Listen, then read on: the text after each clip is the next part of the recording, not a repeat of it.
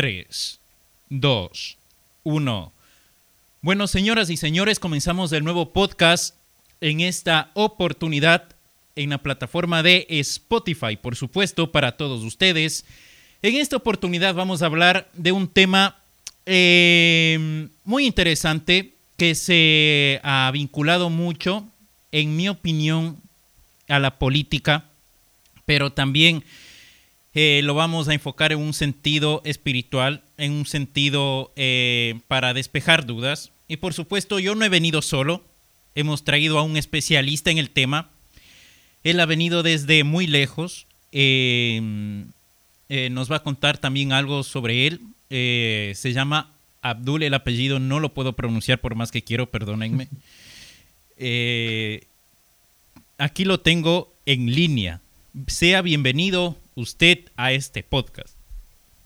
Muchísimas gracias. Hermano eh, Abdul, cuénteme, cuénteme, ¿qué es el Islam? Bueno, el Islam ah, en general, ah, a veces la gente piensa que el Islam es una cultura o un país o un lenguaje, ¿no? Pero el Islam realmente es el nombre de una religión. Y esta religión fue fundada por profeta Muhammad, la pasó con él.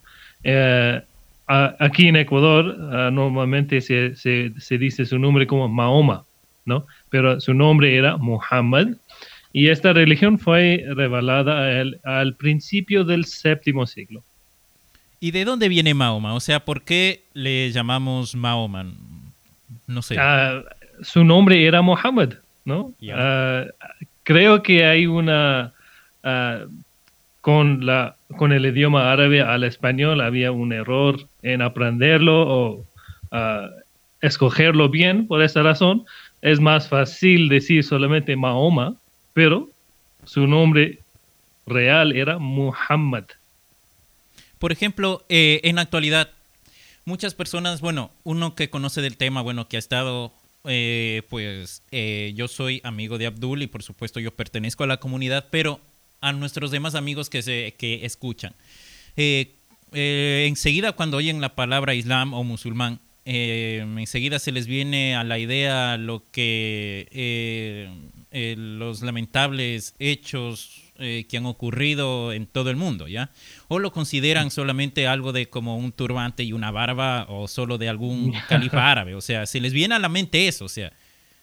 Mm, claro que sí. Antes de que seguimos, ah, para los escuchadores, un seguidor de la religión del Islam es conocido como un musulmán o una mujer es musulmana, ¿no? Y cuando hablamos del Islam, realmente no está representado por algún país o gobierno. ¿no? A veces la gente piensa que los árabes o cada musulmán es árabe, ¿no?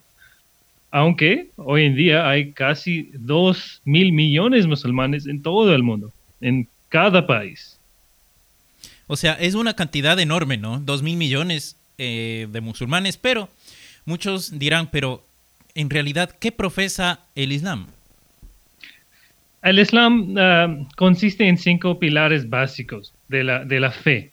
Primero es la declaración de la fe, ah, es decir, que un musulmán declara que cree en un solo Dios que se llama Allah y Muhammad como un profeta, como su, su mensajero. El segundo pilar viene con las cinco oraciones diarias. Luego tenemos el ayuno durante el mes sagrado de Ramadán. Ah, el cuarto pilar sería eh, el pago de zakat, que es el impuesto sobre la riqueza. Y al final tenemos el peregrinaje hacia la Kaaba en Arabia Saudita.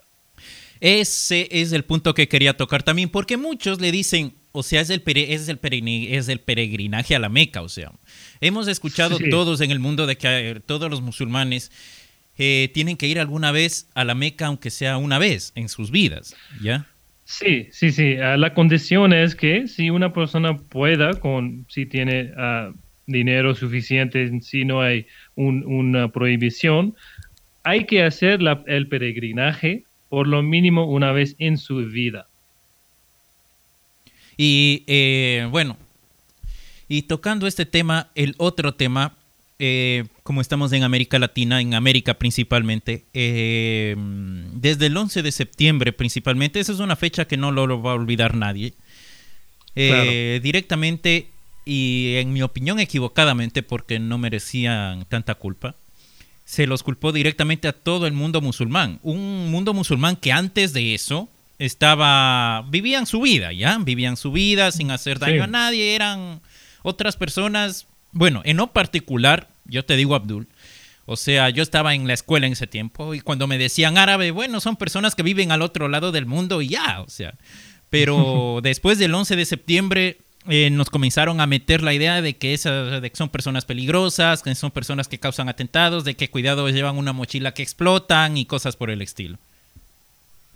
Sí, eh, lamentablemente hay muchos conceptos erróneos acerca de la religión del Islam y los musulmanes. Ah, como, como sabes, que el Islam es declarado, declarado como una religión extremista y se enfrenta a muchas acusaciones falsas realmente. Ah, pero cuando uno hable, hable con un musulmán, ah, cuando uno estudie el libro de los musulmanes, que es el Sagrado Corán, uno puede entender que el Islam realmente es una religión de paz. De hecho, la palabra Islam significa paz y sumisión a Dios. Y eh, también yo entiendo que hay varias corrientes del Islam. Eh, las principales que hemos escuchado desde la guerra de Irak, eh, también lamentablemente porque antes de eso no se conocía, eh, son los sunitas, los chiitas y la que encabeza usted, Abdul, aquí en el Ecuador.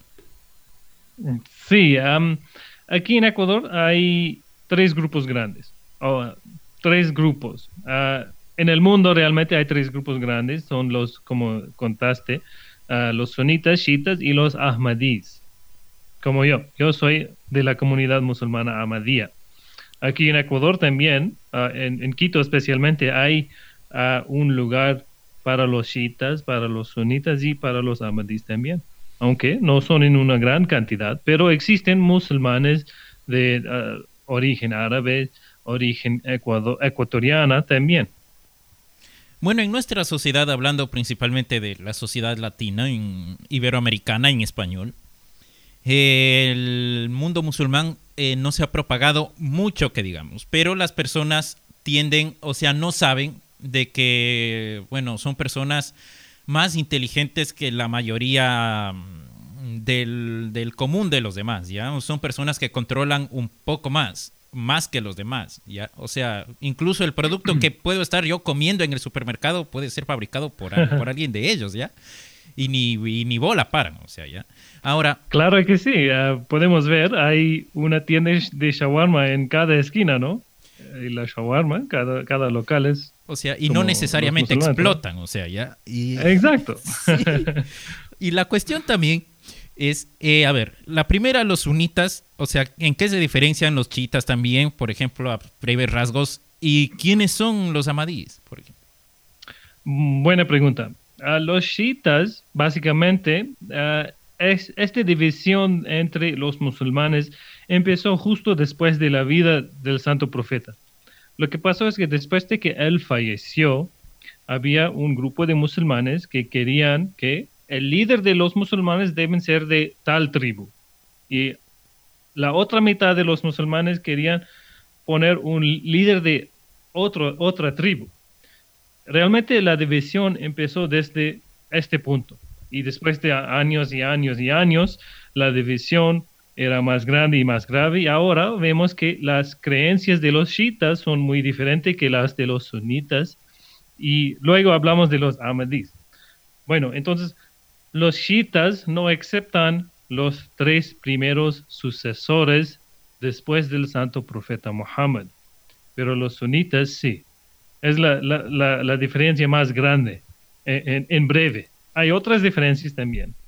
Y cuando hablamos de la comunidad Ahmadía, ellos o nosotros, yo, nosotros creemos que el Mesías prometido de la época ahora ya ha llegado y nosotros no creemos que Jesús murió sobre la cruz. En breve, aquí son las diferencias. o sea, son diferencias, por ejemplo, como mm, para hacer una comparación ya. Esta comparación siempre la hace la gente porque mm, realmente esa es la cultura de la mayoría de personas aquí en este lado del mundo, como el catolicismo, ¿ya? O sea, los evangelistas creen en una cosa, los, eh, los, los otros creen en otra cosa, eh, los anglicanos en una cosa, así le podría entender así, podríamos entender Exactamente, como existen varios sectos en la religión cristiana, es lo mismo con la religión del Islam. Ahora, una pregunta que tenía, por ejemplo, para que se quite ese mito, por ejemplo, es que el Islam no tiene nada que ver con la política. Claro que sí. La religión, la religión del Islam, las enseñanzas que enseña en su libro sagrado y lo que tenemos de la vida del santo profeta es que la religión nos da pautas para vivir eh, en cada momento. Pero la ley del país o eh, el gobierno es aparte de la ley que tenemos en la religión. Por ejemplo, nosotros estamos aquí en Ecuador. Yo soy musulmán, pero mi religión dice que tengo que seguir las leyes del país en que vivo. No es decir que no voy a seguir ah, las enseñanzas que están en, en el Corán, lo que enseña mi religión, pero mi religión también enseña que donde vivo es donde vivo, ¿no? Tengo que seguir las leyes de mi país. Si no vivo según las leyes, estoy rompiendo mis creencias en la religión.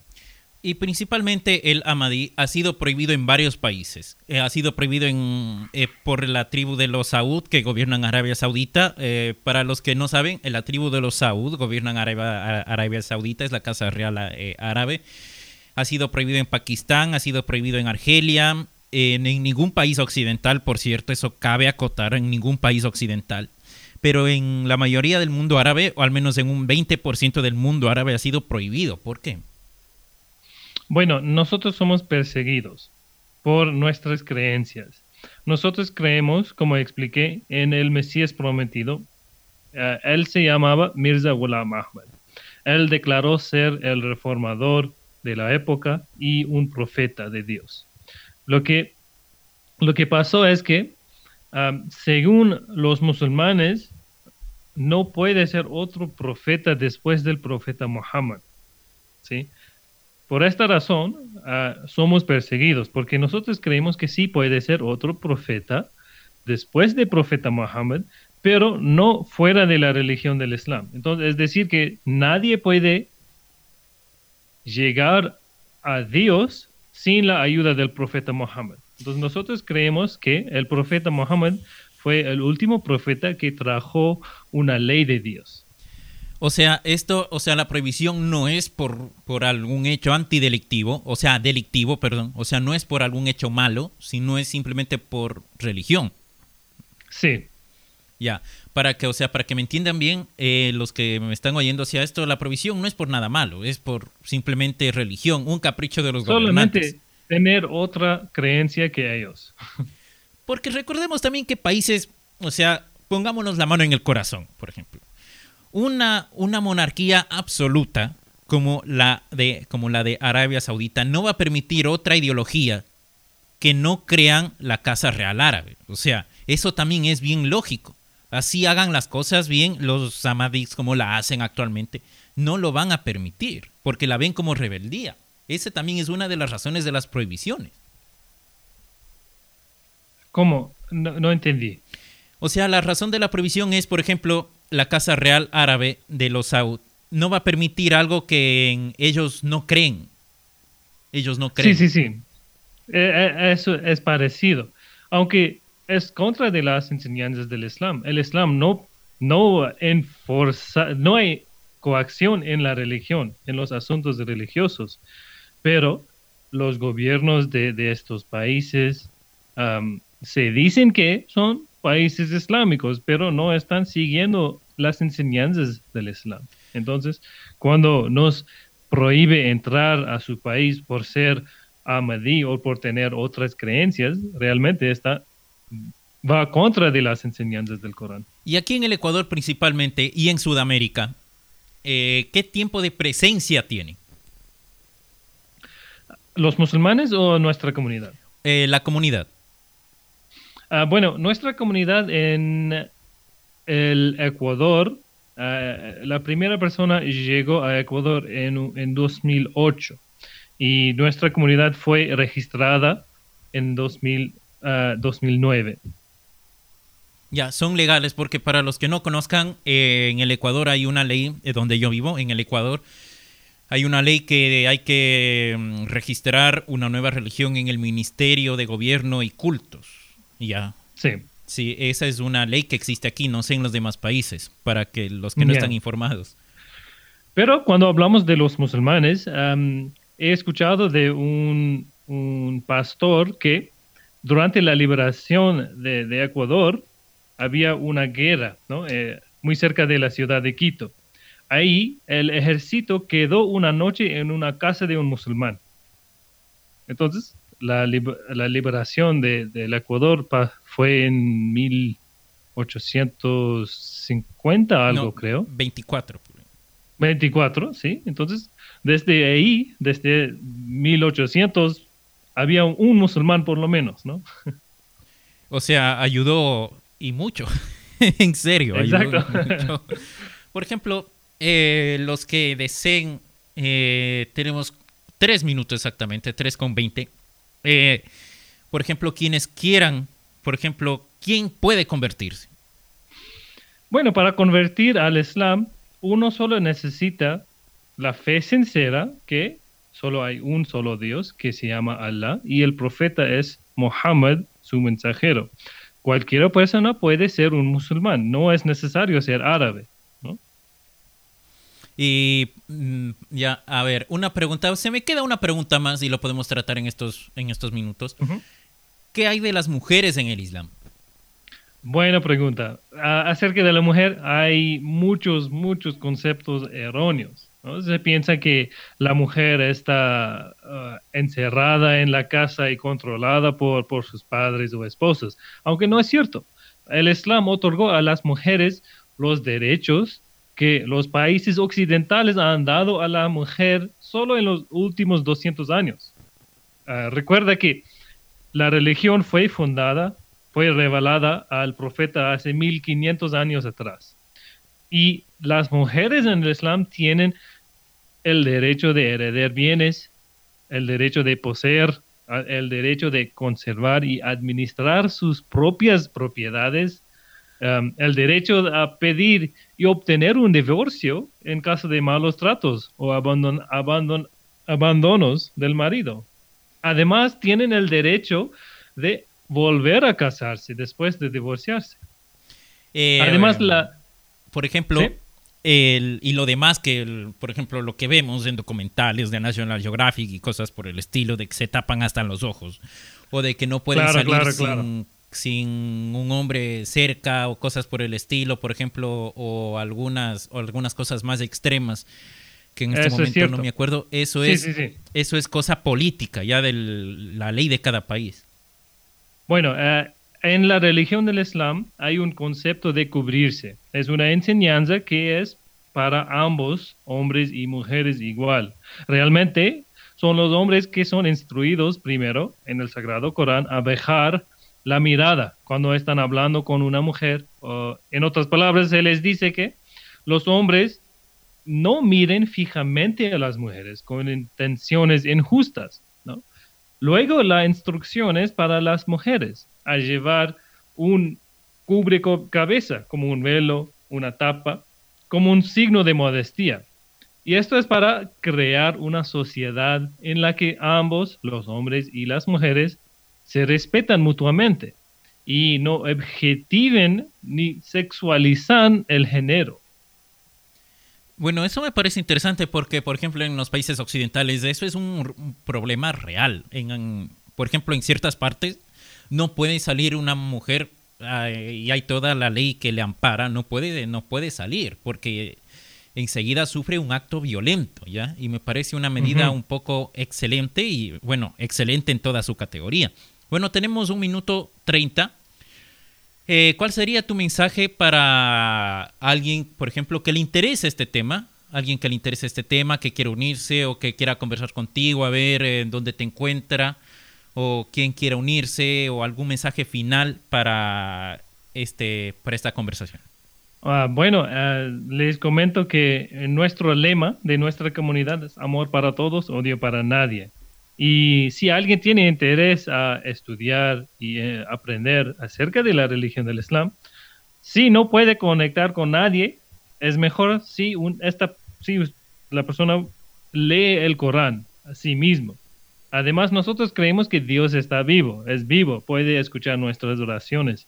Entonces, hay que probar mi punto y la religión del Islam y pide a Dios la ayuda. Muy bien. ¿Alguna red social donde puedan... Claro, ah, pueden eh, eh, eh, en la página de Facebook, que es la comunidad Amadía en Ecuador, o en Instagram, ah, pueden conectar con nosotros. Bueno, como última cosa, para los que no saben, ¿cómo se escribe Amadía? A-H-M-A-D-I-A. Sí, porque esa es una palabra que casi nunca la utilizamos, o sea, aquí claro. casualmente. es una palabra árabe realmente, ¿no? Bueno, eh, han pasado los 20 minutos, ha sido un gusto conversar con un gran amigo que se llama Abdul, el apellido sí no lo puedo pronunciar porque... Eh, es Hawaya. Sí, o sea, suena fácil, pero créanme, no es fácil. Suena fácil, pero no. Eh, él es líder de la comunidad Amadilla aquí en la República del Ecuador. Eh, hemos estado en este podcast y agradecemos mucho a Abdul su gentileza por estar en esta noche y ojalá lo puedan escuchar más tarde y nos pueda dar otra oportunidad después para seguir conversando sobre otros temas que se nos quedaron y ahondar en la temática. Sería un gusto. Gracias. Bueno, que tenga una muy buena noche, mi querido Abdul, y por supuesto a los oyentes. Hasta la próxima.